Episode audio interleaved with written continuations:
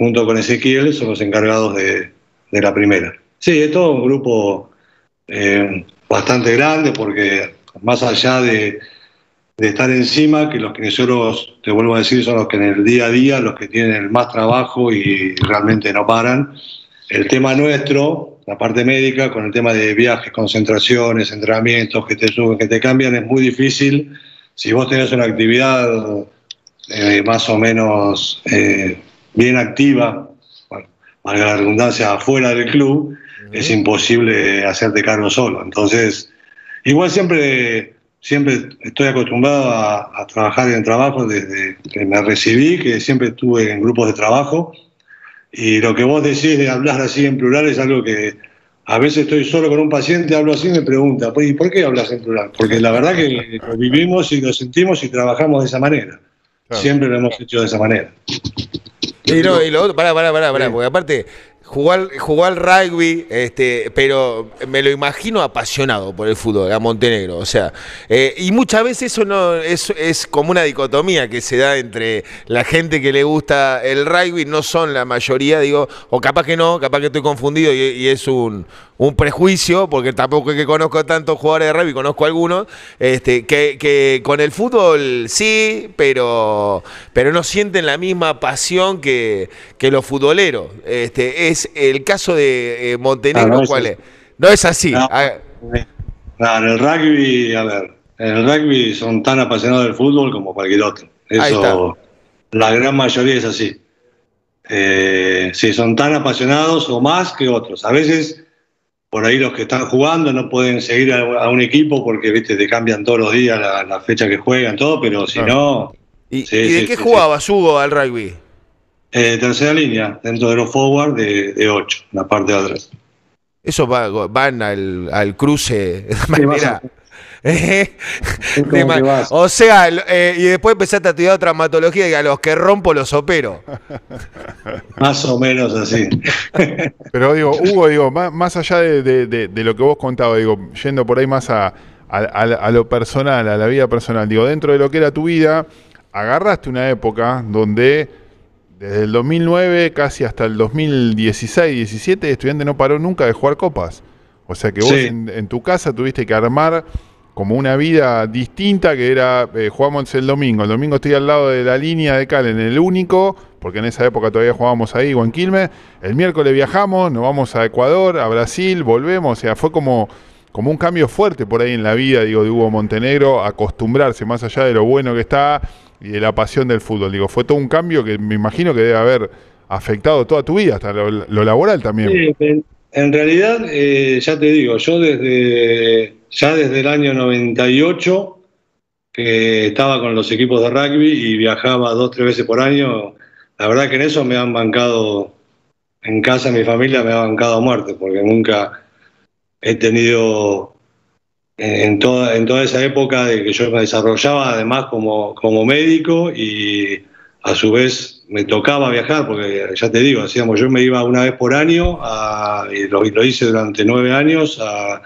al Mundial Claro. Sub-21 de rugby. Y me iba a Sudáfrica, Australia, Escocia, Irlanda, Gales, Nueva Zelanda, una vez fue acá en Argentina, y así tenía dos o tres viajes por año, y los fines de semana muchas veces con los equipos que estaba acá, que, que jugaban los campeonatos nacionales, yo estaba con Buenos Aires, selección de Buenos Aires, así que la verdad que ese trajín ya lo conocía, también lo conocía mi familia y obviamente que les, les agradezco mucho cómo me han bancado porque Claro. lo pude hacer porque era, era la verdad que muy gratificante. Cuando entramos a... Cuando, entré, cuando empecé con, con estudiantes, lo que cambió un poco por ahí el tema de... Me tuve que ordenar laboralmente, yo trabajaba en Buenos Aires, yo durante, durante 20 años tenía consultorio y operaba en Capital y acá en La Plata. Y bueno, cuando me vine, cuando ya agarré estudiantes, tuve que, todo lo que fue capital lo dejé. Yo allá trabajaba con el doctor Larraín, un traumatólogo también muy, o sea, un médico que es muy reconocido, con el que me formé y que era el que estaba a cargo de la Unión de Rugby.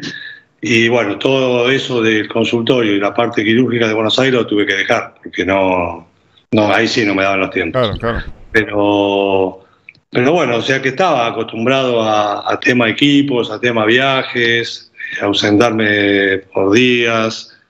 la verdad que toda mi carrera y mi vida laboral ha sido un poco más o menos en ese sentido. No, y ahora voy al Montenegro Tribuna, voy a, a cómo, porque recién llegado 2009 al mes este, ¿Cuánto de que duró Astrada? Al mes se va Astrada, bueno, llega ni a hablar que eh, Alejandro Magno, ¿tenías eh, eh, contacto con Sabel? ¿Habías tenido contacto alguna vez previo a esto, a, que Alejandro se haga cargo de, no, Alejandro, Claudio, Camino, digo, toda esa generación del 80 que, que, que a un futbolero como Montenegro lo tiene que haber atravesado ese equipo este, de manera transversal. ¿Ya los conocías a ellos? ¿No los conocías?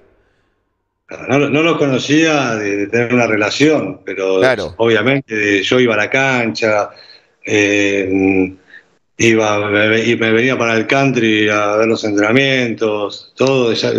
tengo uso de razón desde el año 75. Claro. Con eh, el, equipo, te lo digo, en, menos de tres segundos me sale todo el equipo. Siempre los cargo cuando me dicen, vos sos más entrenado, que bueno, sos tan fanático. Le digo, bueno, decime el equipo como te lo digo yo.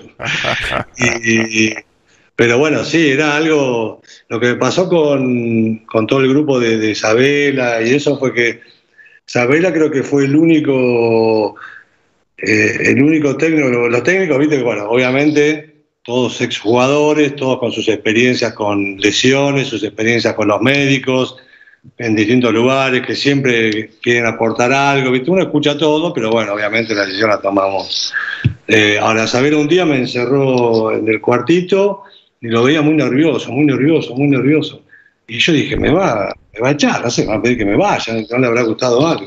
Y no, y era porque me quería hacer una pregunta, no me acuerdo bien qué era el caso, pero como que te diga, ¿habría alguna posibilidad de infiltrar a tal jugador? Y para él era como meterse en algo que era y, hizo todo, me hizo todo un prólogo que disculpándose y disculpándose, yo dije, bueno, me tengo que ir. Y me dice, te voy a hacer una pequeña pregunta, no la tomes a mal, y fue eso. O sea que... El respeto a tu trabajo. Nunca opinó nada, nunca, siempre te dio tu lugar, eh, nos dio el lugar que teníamos que, tener nosotros, y tanto él, obviamente, como Julián y como Claudio. Y la verdad que eso eh, a nosotros nos facilitó muchísimo, porque fueron nuestros comienzos y fueron, no sé, qué creo que un año y medio, dos años de vivir de esa manera.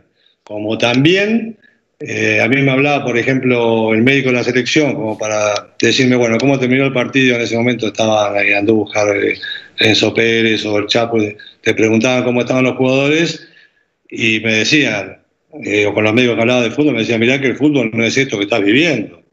Aprovecharlo porque, pero bueno, yo la verdad que en estudiantes nunca tuve un problema de un jugador que no quiera jugar, Viste, yo no sé si es, eh, obviamente, la presencia de, Sebastián Verón en el plantel en su momento ayudaba mucho a todo. Era como, era como estar en un equipo de rugby, viste, que todos quieren jugar, que las dolencias no importaban y que lo único que sacaba de la cancha era una, lesión realmente seria. Pero después todos querían estar, todos querían jugar, todos querían arriesgar y a veces había que ponerle freno.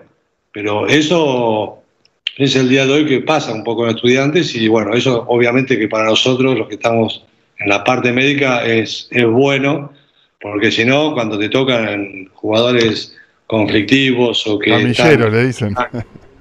Sí, viste, bueno, acá las camillas eh, Tienen clavos. Por lo que se tiran las camisas, por suerte. ¿Será que a esta tercera línea nadie se atreve a, incumplimentar? Paramos una camilla, no se anima nadie a decir. escúchame, pará, y la formación. ahora dicen que me tienen más miedo a mí que al COVID. Respetan los protocolos por mí, no por, por miedo al COVID. No, ¿cómo? Esa, esa fue, fue una locura eso, ¿no? Hubo organizar todo, todo el tema del COVID al principio con, con toda la incertidumbre que había y demás. Este, acá, yo te digo una vez, mira, quería pasar por calle 5 y me dijeron, no, entrenan estudiantes, Montenegro cerró hasta 7, no pasa nadie. Desde 7 para acá no puede venir nadie.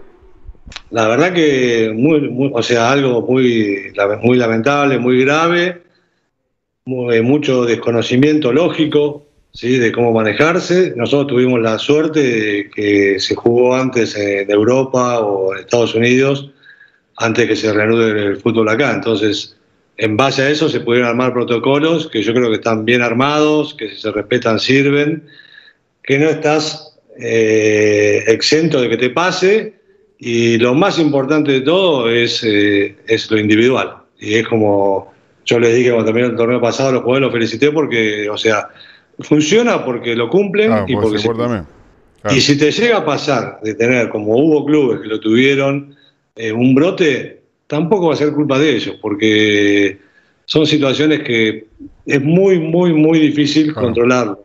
Uno hace todo, pero entra por cualquier lado. Es como el agua que se te mete en una pared, bueno, esto es lo mismo y no, no, es imposible. Tienes que esperar que pase el periodo y que baje. Eh, obviamente todo ayuda, ¿no? Los protocolos recontra ayudan, si los cumplís tenés muchísimas posibilidades de que no suceda un brote, pero bueno, no estás exento. Tal cual. Hugo, para, para despedirte, obviamente agradecerte muchísimo eh, el contacto, digo, nada, es una manera también nuestra de, reivindicar y agradecer a, todos los que están alrededor del equipo, de todos los que estuvieron y que nosotros consideramos que son héroes del Mineirado también por toda la labor que han hecho. Y siempre, bueno, nos despedimos de, cada invitado preguntándoles qué significa estudiantes en la vida de cada uno de ustedes y en este caso, bueno, en la vida de, Hugo Montenegro, ¿no? ¿Qué, ¿Qué representa el pincha en tu vida, Hugo? Sí, ya te digo, desde chiquito era ese fanatismo que tenés por algo, y bueno, que yo lo tuve por, por estudiantes, después más grande lo compartí con el rugby, y, hoy, a ver, así como en el rugby también jugué y lo pude, pude ser entrenador y estar a cargo del equipo del cual yo era fanático, hoy eh, estar en estudiantes eh, como médico es a lo máximo que puedo aspirar. Obviamente no voy a aspirar a jugar y no hubiese aspirado a jugar tampoco antes. Pero es conjugar el, el, placer, el fanatismo que tenés por algo con el disfrutar del trabajo que, es lo que, de hacer lo que, es poco, es, no es poca cosa, sobre todo en este país, poder trabajar de lo que uno quiere y poder disfrutar del trabajo que uno hace. Entonces creo que eso llena todo, es una parte muy importante de, tu vida, ¿no? Entonces pasas muchísimo tiempo, compartís muchísimas cosas, resignás cosas, obviamente te da tus, eh, te da también tus recompensas desde lo laboral y, también y muchas veces más desde lo sentimental, si querés, por decirlo de una manera, eh, y del placer de estar, ¿no? Que, y es una lección que uno hace te digo que uno lo hace diariamente, porque eh, a veces te pones a pensar y empezás a poner en balanza determinadas cosas y decís, bueno, pero la verdad que bueno, todo eso tira y por suerte tengo la, posibilidad de elegir y de, de seguir haciéndolo, ¿no? Así que por eso estoy muy contento. Ahí dejó de, deslizó ahí, dejó, deslizó el tema del fútbol, ¿eh? lo deslizó. Digo, yo a Montenegro lo veo como un gran central, ¿Eh? No sé, capaz que me equivoco, ¿no? No, te equivocás. A ver, ¿a dónde? ¿A dónde? el último campeonato que jugué de fútbol, después no jugué más. Era para equipo de médicos y jugaba de nueve. ¡No! teníamos, eh, teníamos técnico y todo. Ángel Manberto, un ex jugador de All Boys y de River, creo, no sé si no estuvo también acá enfrente. Y atacaba Quinto Pajés, no sé si se acuerdan, es arquero de Nueva Chicago. Ese era mi equipo y salimos campeones en Buenos Aires. Y yo salí goleador. Bueno, jugué más. Tiene que haber video. Tiene que haber video de eso. Cuatro años. No, qué grande, me vuelvo loco. Bueno, espera, para irnos, para irnos, y aparte ahora vamos, te, voy a cruzar con, un compañero ahí del, día a día de estudiante antes de saludarte. Eh, ¿Cómo es la formación que decís en tres segundos que me la pongo de Rinton en el teléfono? Pesano, Paganelli, Rodríguez, Reguera, Pachamé, López, Galete, Benito y Verón. Este, antes 75. Carlos López. Y toque, y toque, y toque, Carlos López. Déjame sumar a esta charla. Está del otro lado el gran Pocho Macina a través.